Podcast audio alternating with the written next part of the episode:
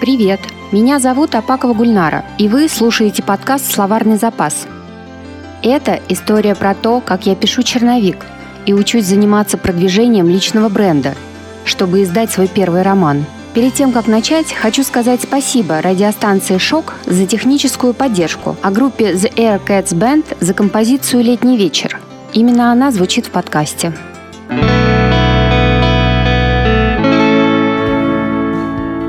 Привет, это Гульнара. Как и обещала, сегодня хочу поговорить про продвижение. В моих мечтах все было как в кино. Я с ноутбуком на коленях сижу в кафе, задумчиво гляжу вдаль, и на лице моем отражаются великие помыслы, которые я старательно настукиваю десятипальцевым методом.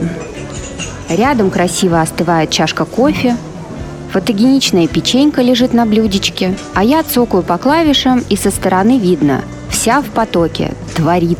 Дальше все происходит, как в сказочном сне. Стоит мне завершить текст и отправить его в издательство, тут же выясняется, что роман хорош и срочно подписан в печать. Меня ждут признание, слава, контракт и огромные гонорары. Тур с книгой по России для начала, а радостные читатели умоляют на встречах писать больше. Но это выдуманная реальность, ничего общего с настоящим положением дел не имеющая.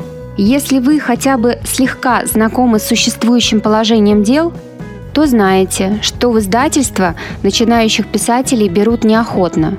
Тираж первой книги вряд ли будет больше, чем полторы тысячи экземпляров. И даже то, что весь тираж будет впоследствии распродан, не гарантирует начинающему писателю допечатывание. Издательство практикует коммерческую модель – это бизнес, а книги никому неизвестных людей – это большие риски. Так как же издательство может снизить риски?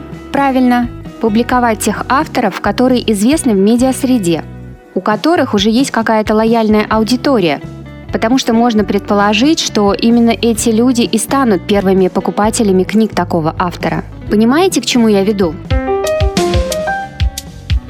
Получается, если рассматривать двух начинающих писателей с примерно одинаковыми романами, предпочтение отдадут тому, у кого есть сформированный личный бренд, то есть тому, кто присутствует в информационном поле. Наиболее доступное информационное поле для нас сейчас – это социальные сети, включая видеохостинг YouTube. Я не хотела заниматься продвижением, хотя несколько лет работала в сфере интернет-маркетинга и много про это знаю. Почему? Ну, мне казалось, это лишнее. Я думала, что писателя должны не в лицо узнавать, а по названиям книг. К тому же профессия писателя подразумевает некоторую невидимость в медийной среде, а я немножко социофобушек. И, конечно, у меня был аргумент про разделение труда. Типа, я писателем хочу стать не для того, чтобы маркетингом и рекламой снова заниматься. Писатель, чтобы писать, а литагент, чтобы найти такого писателя и продвинуть. Несколько лет мне понадобилось, чтобы понять, литагент не придет. Российский рынок устроен иначе, не как западный. На настоящий момент литагентам выгодно работать с уже состоявшимися писателями. Новички литагентам ну, практически не нужны. Есть успешные кейсы, конечно, но они единичные. Постепенно я пришла к выводу, что на всех начинающих писателей литагентов просто не хватит – потому что на 10 ночписов по статистике очень мало литагентов. Помните у Чака Паланика? Свобода есть отказ от всяческих надежд. Вот и я отказалась от надежды встретить литагента. Пока я надеялась, я сидела и ничего не предпринимала. Не смотрела по сторонам, не планировала продвижение, не думала о будущем. Ведь это же не писательское дело, да? Но стоило перестать надеяться, тут же стало понятно – Пора брать свою писательскую судьбу в свои личные писательские руки. Свобода есть отказ от всяческих надежд. Я поняла, как раньше уже не будет. Поняла и приняла, что за свою карьеру ответственна я сама. Никто не придет, за ручку не возьмет, и вдоль по линии прибоя в светлый мир крупных издательств не уведет. В общем, я перестала сопротивляться новым веяниям и подумала, зачем бороться с системой, с трендом, когда его можно использовать? А просто отрицание того, что это новый тренд, оно ничего не сделает с действительностью. Зачем я сопротивляюсь? Как в пословице «на зло бабушке уши отморожу», кому я этим плохо сделаю? Только себе. И как только я начала смотреть на вопрос про продвижение как на норму, как на необходимость, куда-то делись шоры и кривые конструкции аргументов, которые на самом деле сводились к одной конструкции. Раньше так не было, не хочу шевелиться. Хочу, чтобы кто-то пришел и сделал за меня всю работу по продвижению, а я буду писать, писать, писать. А когда спали шоры, стал виден горизонт и перспектива. А вместе с тем стало понятно, что я мало чего понимаю в продвижении в соцсетях. Да, общие принципы маркетинга и рекламы остались, но тонкости и особенности существуют в каждом деле.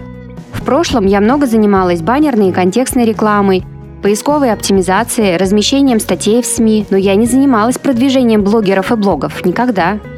Но сначала я думала, что моего прошлого опыта хватит – Хорошо, что я быстро поняла, что нет, я не самая умная на этой полянке, и есть базовые принципы, а если я не хочу бессмысленно потратить время и деньги, надо подходить к вопросу так, будто я вообще ничего в этом не понимаю, без высокомерия.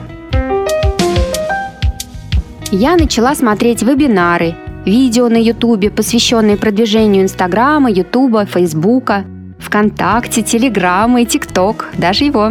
Хотя ТикТок для меня настолько терра что я пока решила не знакомиться с ним поближе. Постепенно начала понимать, что за простотой и легкостью YouTube роликов, сторис в Инстаграме, постами в Фейсбуке лежит огромная подготовительная работа. И чем блогер успешнее, тем лучше у него спланированная деятельность. Как ни странно, вторичное подтверждение того, что блогерство – это работа, успокоило и воодушевило меня. Ведь если это работа, значит, можно спланировать задачи, контролировать соблюдение сроков, реализовывать проекты и анализировать результаты. Это то, что я умею, это то, что я делала последние 15 лет в IT. Класс, я знаю, с чего начать, подумала я. Да, у меня нет бюджета, нет исполнителей, но в остальном это все та же реклама бренда, формирование имиджа и позиционирование.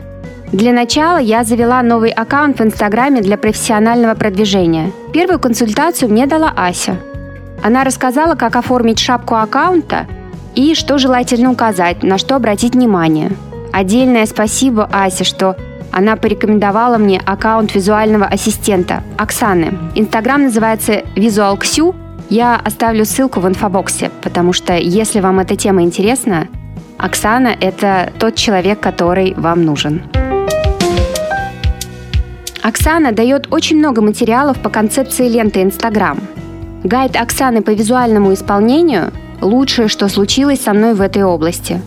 До сих пор радуюсь, что успела его купить. Сейчас он снят с продаж, но в аккаунте можно найти массу полезного. Собственно, поэтому я вас э, туда и отправляю. Э, в аккаунте у себя Оксана разбирает визуал на примерах, объясняет основные принципы про построение ленты, про картинки, как что сочетать, почему очень важно сначала определиться с концепцией, как миксовать фотографии, зачем делать съемки разноплановыми и многое другое. Каждому, кто интересуется этой темой, повторюсь, очень рекомендую блог Оксаны. Я разобралась с лентой самостоятельно и теперь понемногу привожу свой Инстаграм к желаемому виду. И мне очень нравится, что получается. Но вернемся к шапке Инстаграма. Ася сказала, что нужно обязательно указать, кто я. То есть надо написать Писательница Апакова Гульнара. Все же понятно, все ясно. Чтобы каждый, кто находит мой аккаунт, понимал, что за человек ведет эту страницу. Логично же? Логично. Но. И всегда есть но, да?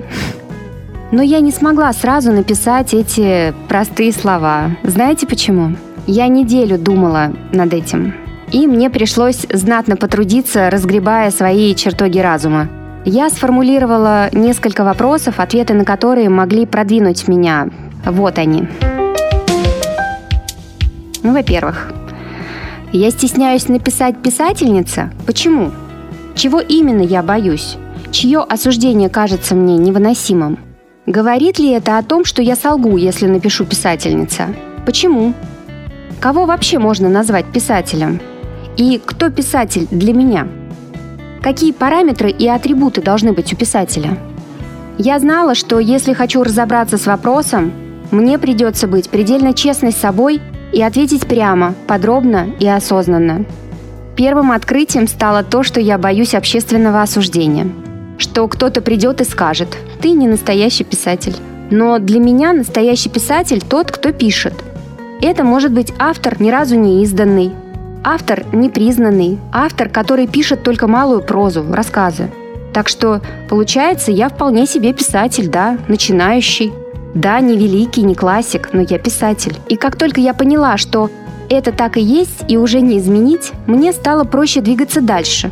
Я задала себе следующий вопрос. А от кого я так боюсь услышать осуждение или этот вопрос про настоящесть моего писательства? От любого ли человека? Нет. От незнакомых людей, не обладающих для меня авторитетом, точно нет. Мне не важно, что там думает мимо проходящий и незнакомый мне человек. Откуда он может знать, что я умею, что я знаю, как пишу, хорошо ли пишу, что уже написала? А без этого ведь судить невозможно. А если такой человек судит, как можно доверять его суждению? Вычеркиваем. Двигаемся дальше. Может быть, от близких? Тоже нет. Как выяснилось, я совсем не боюсь осуждения близких, так как уверена в выбранном пути. И считаю писательство профессии такой же сложной и нужной, но не такой понятной для всех, чтобы принимать ее без сакрализации. Так что тоже нет. Получалось, что я беспокоюсь за какое-то количество людей, которые знали меня в другой ипостаси. Знали меня как IT-специалиста. Но тут тоже было нелогично. Ну как люди-специалисты в IT могут мне сказать, являюсь я писателем или нет? Ну никак. К тому же, любой разумный и здравый человек, услышав, что ты меняешь сферу деятельности, скорее поддержит, чем начнет высмеивать. А те, кто начнут высмеивать, очевидно, не те люди, которым место рядом с вами. Долой токсичных и пассивных агрессоров. Пусть агрессируют где-нибудь в другом месте. Так что получалось, что боялась я всю дорогу каких-то эфемерных людей. И Поняв это, я почувствовала такую легкость, вы не поверите, мне будто руки развязали, будто я впервые и заново посмотрела вперед, в будущее писательство. Нет, я не подумала, как станет теперь все легко, нет, но я поняла, что горизонт шире, чем я думала, что он вот такой, широченный, а не тоннель 10 метров в диаметре. И это открытие было очень воодушевляющим. И вот это понимание, что я писательница – и что мне нечего бояться и некого. Оно меня двинуло сильно и быстро. Я будто смелости нахлебалась где-то, досыта от души. Почувствовала себя всемогущей и поняла, что никто мне не указ в моих желаниях и стремлениях. Знаете, такое озарение случилось. И тогда я сформулировала цели и задачи. Получился у меня такой небольшой список. Во-первых, я хочу зарабатывать писательством. Во-вторых, мне нужно дописать черновик и отредактировать его, чтобы в 2021 году отправить в издательство. Также задачей стала сформировать личный бренд, продвинуть аккаунт в Инстаграме. Также я вписала в этот список сделать и запустить в продажу мобильные приложения для писателей. Я планирую их два.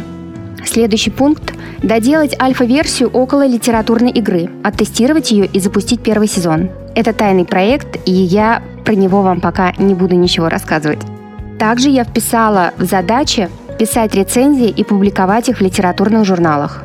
В общем, все вышеперечисленное, по сути, и есть моя стратегия продвижения на ближайший год.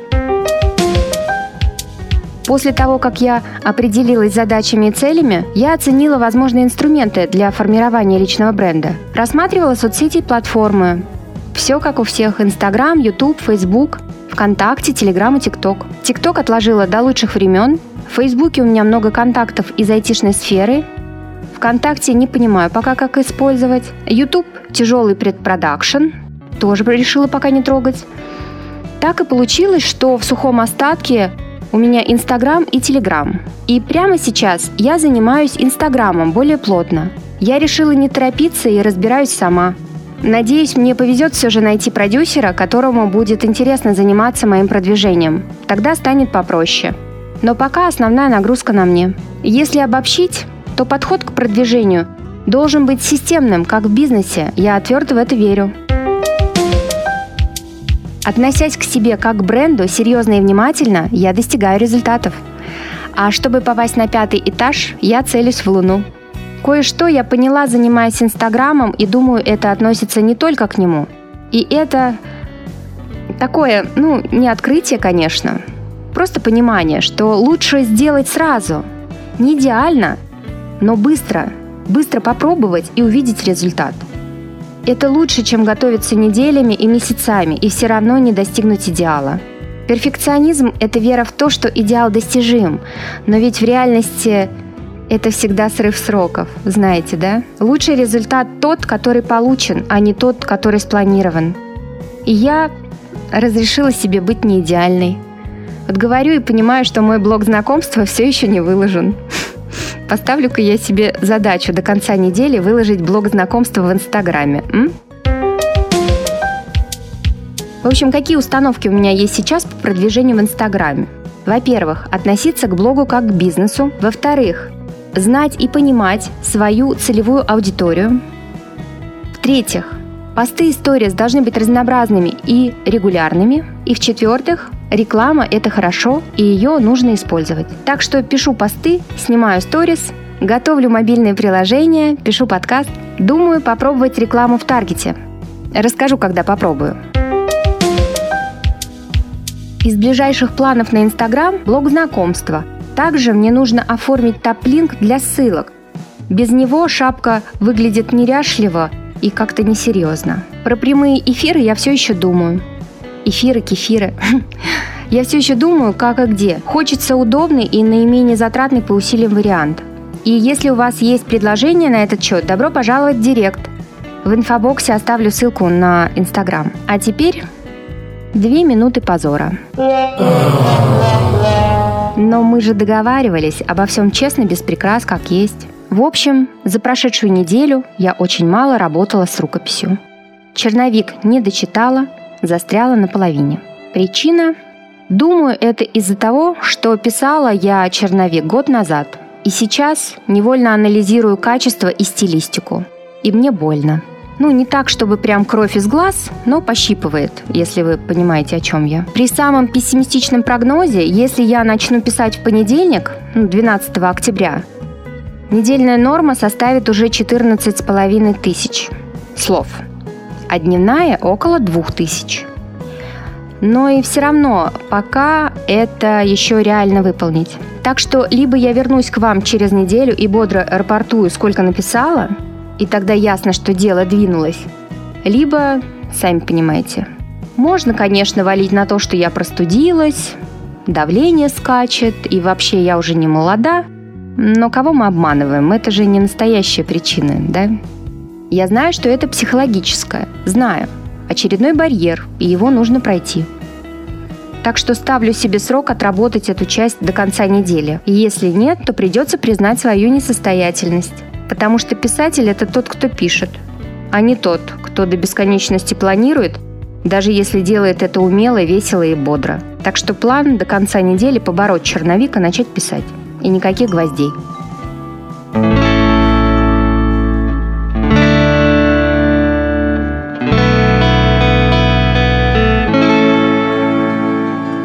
Спасибо, что дослушали до конца. Буду благодарна вашим лайкам и комментариям и здесь, и в Инстаграме. Ваше внимание и участие очень поддерживает и придает сил. Спасибо, что слушаете. На сегодня это все. Пишите, только так можно научиться.